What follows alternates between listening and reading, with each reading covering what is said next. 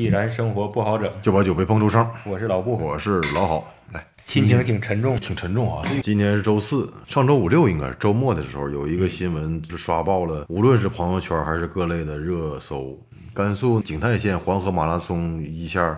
有二十一位跑友罹难，嗯嗯，而且罹难的方式也是令人惋惜，是因为天气突变而导致的身体失温。很痛心呐。很痛心，因为平时我俩跑步的话，虽然没跑过越野马拉松，但是也经常关注一些类似的新闻。这种这个极限运动，确实是它比这种平道上跑马拉松可能难几个维度。确实是我们是挺佩服这些能够参加越野马拉松，特别是百公里马拉松的选手。但这回一下是一百七十二个选手里面，一下罹难了二十一个人，超过百分之十以上的人失去生命。所以说，今天我们两个决定呢，就是说为罹难的跑友，咱们也做一期节目。咱俩不是在这个顶尖圈子里边的， 咱俩等于是在这个大圈子里的、嗯马拉松大圈子。这次新闻一出来，就是难过和痛心之处就在于他人太多了。对，马拉松，尤其是大型马拉松，嗯，总会有新闻猝死的人，但是那毕竟少。这次二十一个人报名才报名一百多个人，这个数太大了。对对对，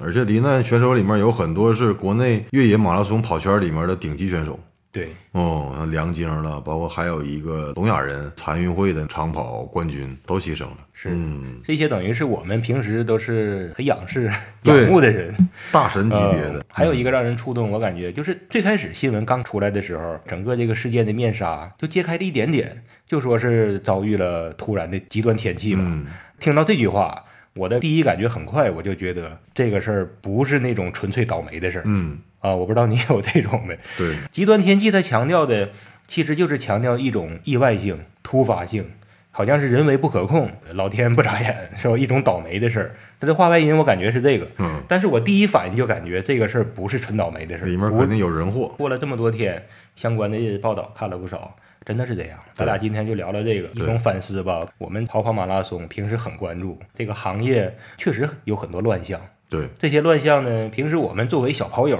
很少去聊这些，我们聊的都是我们自己的成绩啊、减肥啊、饮食控制啊、个人层面的、行业层面的，就是脑子里边隐隐的有一些想法、看法什么的，都不足以往外倒。对，因为我们只是有这个兴趣爱好，但是还真没有说仔细的去研究过这门儿赛事。嗯，这个黄河景区，我还真是，我三月份两个月之前我刚去过一次，哦，位于甘肃白银那个景泰县的黄河景区，嗯，黄河石林。黄河石林景区，我就印象特别深，因为我这回研究一下它那个赛道的路线，嗯，它始发就从景区一进门儿往景区里面跑，我印象特别深，就是它那块儿吧山地落差特别大，哦，从景区一进门就有一条号称二十二道拐的山路，嗯，海拔在二点三公里之内降低了二百多米，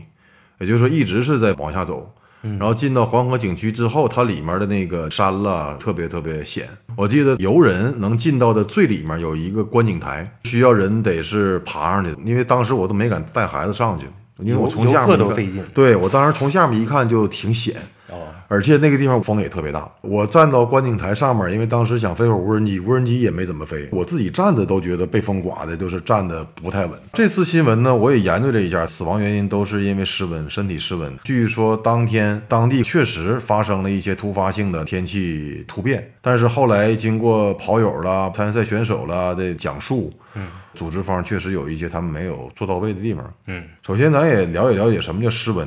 因为以前可能也听说过，嗯，这回真是无论是平时运动还是不运动的人，这回都能知道这个词儿了。失温指的是人体热量流失大于热量补给，从而造成这个人体核心区的温度降低，并产生一些寒战啦、心肺功能衰竭了等症状。嗯，最严重的就是死亡。嗯，哦，失温有几个主要的症状，就是一个是呢无法控制的发抖，哦，嘚瑟，无法控制的发抖，然后手脚也不听使唤，说话含糊不清，神志模糊，严重时呢，皮肤甚至是发青发白，瞳孔放大，肌肉僵硬。我看那个这几天有一个当时前六名的跑友里面只生存了一个人嘛，幸存了一个人啊嘛。后来采访他嘛，他后来就是说他在从意识模糊到晕倒，嗯可能他自己都不知道这个过程到底经历了多久，直到晕倒两个多小时。从他的跑步手机记录的那个时间，嗯，他是昏迷了两个多小时，亏了当时有一个放牧的牧羊人。给他给救了，救了完了给他带到一个小屋里面，又生火又才又缓换过来对才缓过来。太幸运了，还有说嘛，也是幸存者说那个湿奔的时候，他十个指头已经没有知觉了，嗯，把手指放到嘴里，后来竟然是舌头已经也没有知觉了，被冻给的。带的，嗯，太可怕了！我记得前两天看了一篇报道，为什么夏天还能冻死人，详细讲了一下这个事儿。他那个地方很极端，本身的确很极端，山里边儿他当时好像最低也降到了几乎是零度吧，零下十度，啊，零下十对度了。对，跑步的人本来就身体就散发大量的热量，没有强制大伙儿把冲锋衣啊那些保暖的东西作为强制装备，对，这谁次只是作为建议装备。建议装备。跑那么远一百公里，能轻则轻，基本都没带。嗯，有一些带了，可能就救命了，一点点都足以让你可能多维持一会儿，叫核心温度。对你刚才提到这个核心温度就特别重要，是吧？对对对，人体的核心温度，我们平时老百姓有个词儿叫冻透了嘛，然后就好像是冻到身体骨子里了，对。核心温度没了。而且提到人祸，人祸，我觉得大部分赛事都把那些什么冲锋衣了、这些保温的，嗯包括防中暑的，因为也有一些是天气特别特别热嘛，嗯，就防止产生生命危害的装备，嗯都作为强制性的装备，就是你必须得带着。必须带。但这次呢，是作为一个建议装备来通知到跑者的，这是一个原因。另外就是这次正好极端天气来的时候，正好大部分选手所经过的那个路段儿，也是这次赛事里面最难那段路。选手要跨过那道山梁，海拔大概两千多米。嗯，那道山梁平时只能人得连手带脚一块儿用才能往上爬，连什么摩托车什么玩意儿全上不去。哦，也就是说，即使没有那个突变的天气，选手如果顺利爬到山梁上面了，按理说山梁顶上应该有一个官方补给点，嗯嗯但是那个地方也没补给，更何况突然气温突变。嗯，好像就是刚才我说幸存那个人，他在爬的时候，他也在想，我如果爬到这山梁的顶端，那上面应该有一个补给点，但实际上是没有的。很多选手是奔着那个点去的，合计上面上去能喝点热水，嗯，这个是组织方面的一个人祸。对，嗯，该出现的补给点，他那块儿根本就没安没有排。对他可能自己会解释，那个地方平时是无人区，对什么摩托车呀，什么汽车更别说了，对摩托车都上不去，你要靠人往上扛那些水呀，完了什么加热的设备啊，或者是支个帐篷啊，里边再设服务人员呢，跟那块儿的蹲点服务大家，他们可能说这个不可能，那个上面是无人区，对只只有你们上去，我们是上不去的，结果就把那个落个空，所以天说天嘛就惩罚了，就是这帮人跑到那块儿的时候，极端天气来了，都奔着那块儿能喝口热水就能救命的东西，那当然了，缺一个补给点，就相当于你想退出都退出不了了。那时候你说的我不玩了，就我下去。然后像我们平时跑马拉松，实在不行我退赛呗，我下去了，找个大巴车回来了，哪怕是正开，在郑州和开封之间的高速公路上，前不着村后不着店儿，你要是想退赛，你也有的退。对，一种选择，这个地方你想退赛都退不了，这太可怕了，没个选了，这是万念俱灰啊！对，它少了一个补给点，前后的这两个补给距离就更长了。二十多公里嘛，你要不然应该是中间应该十公里左右一个补给点，嗯它等于说就是在三梁顶上，它在地图和跑步路线、比嗯赛路线上，它画了一个点，但是实际上那个点即使没有这次事儿，那个点也是没有补给的。那就是这个赛事组织的缺失，嗯，一个极大的失误，没有任何的理由能让你不在那块儿的设一个补给点。百公里越野赛多考验人，对你给选手造成了长达二十公里不设立补给点，而且这二十公里不是那种。直线的二十公里，正好赶上还有那种手脚并用的对那种极难的那种大坡，这就不光是二十公里了。你要把这个难度都给它加成进去的话，这就有可能是在平地上相当于就跑一个全马了，对弄不好就四十公里了，太可怕了！叫天天不应，叫地地不真灵是，想退出我都没得退了，你都没有选择。我说我不玩了，没辙，这太残酷了，那真是叫天天不应，叫地地不灵。而且还有那个，就是这次官方所发放给选手的 GPS，因为也是因为在山里面，所以定位并不准确，哦有很多选手摁了那个 GPS 上面那个 SOS 键，啊官方那块儿没有第一时间出现，拨打官方的电话哦也是没有人接。后来据媒体深挖。这次赛事的承办方好像整个在才为这次赛事投入了二十二个人，后来采访了广东的一个资深的组织公司，他说一般我们这种越野的比赛，跑者和工作人员数量要达到一比十，也就是一百个人报名的话，他那边要安排一千个人左右来去保障。哎，哦，他是倒过来的一笔他，到哎 对对对对嗯那就是成本呗。商家这个时候那考虑的就只是成本控制了，所以说没可有能考虑到这个安全的把它办下来呀、嗯，肯定也考虑，但是那个没足以侥幸心理呗，可能也是这十来年国内的马拉松赛事如火如荼的办，而且确实也没出什么太严重的事故。那现在很多承办方都是什么呢？就是尽量少投入，对真是起点一把枪，终点一根绳儿就完事儿了。他们觉得赛事就应该这么办，现在马拉松真是呈现乱象，每年的比赛太多了，太多了。有的是跟国际田联挂钩的，获得了他们的认证的金标、银标、铂金标什么的。中国田联金牌赛事，金牌赛事嗯啊，银牌赛事，沈阳现在就是金牌赛事了。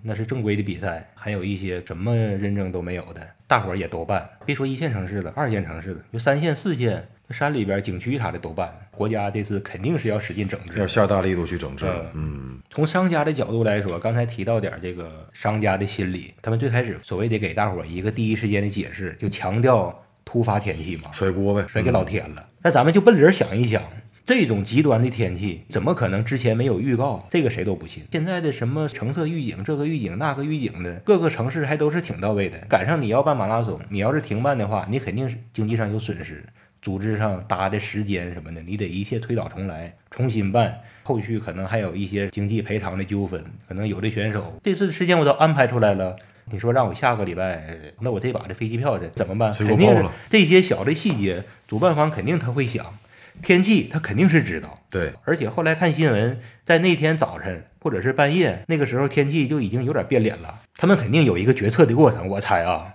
他肯定们会不可能内部没有没有一个紧急讨论，不可能大伙儿的就是一条心。我猜肯定是有人就提一句，或者是领导自己心里面都琢磨呢，还能办不？嗯，但最后他们还是说要办了，就是说没拗过自己的那个商业的心理，抱着一种侥幸心理，就合计给他挺过去呢。但是最后偏偏发生的事情呢，陷入了万劫不复的境现地在肯定是了，对，啊！嗯你还不如当时就停办了呢，理智一点儿。对，亏点钱，亏点钱。现在你亏的是一点钱吗？现在你不是要亏大钱？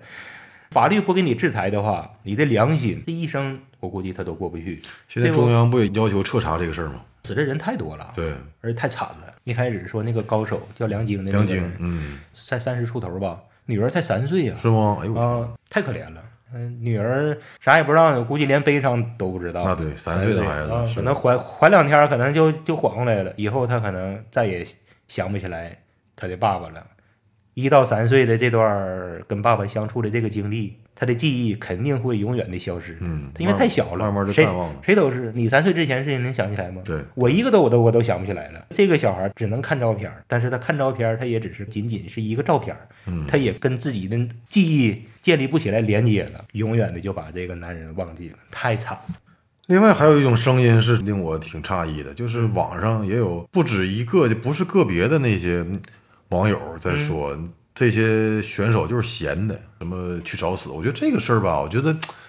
首先，咱不说死人为大这个事儿，但是我觉得各种极限运动都是需要有人去挑战的。这个东西不是说他要出风头或者如何如何，因为人类你讲话了，就是说这么些年，从几百年前的马拉松四十二点一公里这个事儿，包括当时这个人在历史上出现以来，到后来延伸到现在的一个传统赛事，然后再延伸到这个百公里越野这些赛事。我觉得人类应该有这种挑战自我极限、挑战大自然的这个勇气。那么你可能没有这个勇气，你可能不会去去参加，但是你不能说、说这些，特别还是一些已经罹难的人说他们闲的。我我我在挺多新闻下面那个留言里面都看到过，而且还不是一两个，让我挺难理解的。这种想法有点极端了。对，就你可以不理解，你可以在平时的新闻上，比如说，呃，正常的马拉松、越野马拉松赛事的新闻下面，你可以去留言，你说他们闲的都行。嗯，现在人已经去世了，你还在这类新闻下面还在发表你的厥词，我觉得实在是有点没人性了，有点。同情心不知道去哪儿了。，对，最对，起码的同情心。对，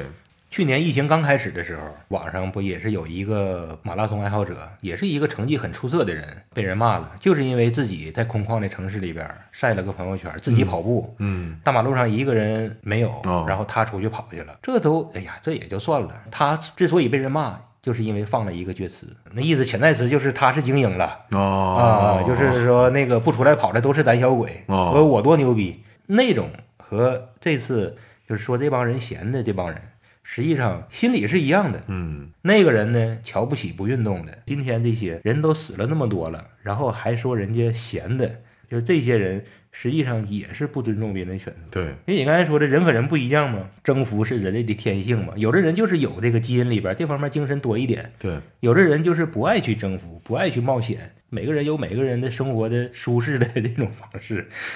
就是这两方面吧，心理是一样的，就是互相敌对的，何必那么敌对呢？人愿意咋活咋活呗。这次人家真是不幸遇难了，天气有一定的原因，嗯，但小的原因，大的原因还是组织没有弄好，这帮人是太可怜了。对，对，千万别再说他们是闲的没事儿了。而且这不是什么太过于招摇的那种极限运动啊，这又不是那种贼烧钱那种极限运动，可能有的贼烧钱贼烧钱那种极限运动，老百姓无法企及的。你做梦你都没那个钱去玩那个运动的什，么高空跳伞啦，什么玩意儿的，是吧啊？嗯，那个可能是激起更多的仇富心理，那可能也是确实是没办法，因为你这太奢侈了。嗯，但是你说就是这一个平常人能够达到的一个运动啊，嗯嗯这个运动不烧钱呢。对，这些人都是普通人呢， 这些人又不是说那什么为富不仁的人，对，你仇视他们干啥呀？这些就是我们身边的人。而且就是我觉得这些这个发声的人应该有一个最基本的对逝者的一个尊重，所以说老郝，嗯你还跑不跑？ 跑肯定是得跑。对嗯，但是咱俩以前不也半开玩笑的不也聊过，那前儿想试试什么关门山越野、五十公里越野，现在看还是需要对大自然有点敬畏啊。对即使没有突变的这个天气，我觉得可能越野马拉松通过这个新闻也是让咱们应该有一个新的认识。有些失误是没有办法让它发生一次，嗯发生一次就完蛋。遇难的人肯定里边有当初把这个冲锋衣往包里放还是不放的犹豫嗯时候犹豫的那一、一下，算了，背着太麻烦了，是太沉了，一念之差。啊对，等咱俩以后要是说折计个二十公里山地越野的话，尽量保守一点。嗯，哎，对我还想到一个啥呢？嗯就是都说人有恒心，遇到困难往前冲很难，去战胜困难，这肯定是很难的。很多人都放弃了，退缩了，但是我觉得放弃更难。你有没有这种有，特别是跑步的时候嘛。跑步的时候，嗯，你自己给自己设立一个目标，你报了一个全马，当你跑到三十多公里的时候，累得不行不行的了。在这个时候，说实话，放弃要比坚持更难。嗯，虽然坚持你还得累那么长时间，你可能已经受伤了，腿已经抽筋儿了，肉体的疼痛，坚持的确非常非常非常难。但是让你放弃，你绝对不甘心。这个时候放弃其实更难，你会对自己失望。放弃最难的就是说，你怕之后陷入到自己对自己的那种心理上失望，这是一种精神折磨。在山里边，就是这些遇难的人，山里边他们肯定也是面对一个思想挣扎：我是往前跑不？可能那些勇于放弃的人，嗯对赶上有在那有嗯个天气窗口，将将的、堪堪的，他就可能就原路返回，就下来了，没再往前冲。然后呢，最后遇难的这些人，可能当时就合计，我咬牙往前挺一挺。所以这个我就合计以后啊，不是说放弃就不好，留得青山在，不怕没柴烧。放弃有可能真的是一个更好的选择，对。不是悲观人生观啊。分事儿吧，也是期待官方能有一个最终的调查结果，嗯给这些二十一位罹难选手有一个最终的交代。嗯，同时，我们做这期节目呢，也是想缅怀一下嗯跑友。嗯，对虽然不认这些识，产生一些很大的心理共情。跑友是来吧，嗯，这期节目就做到这儿，对感谢各位收听，感谢。拜拜。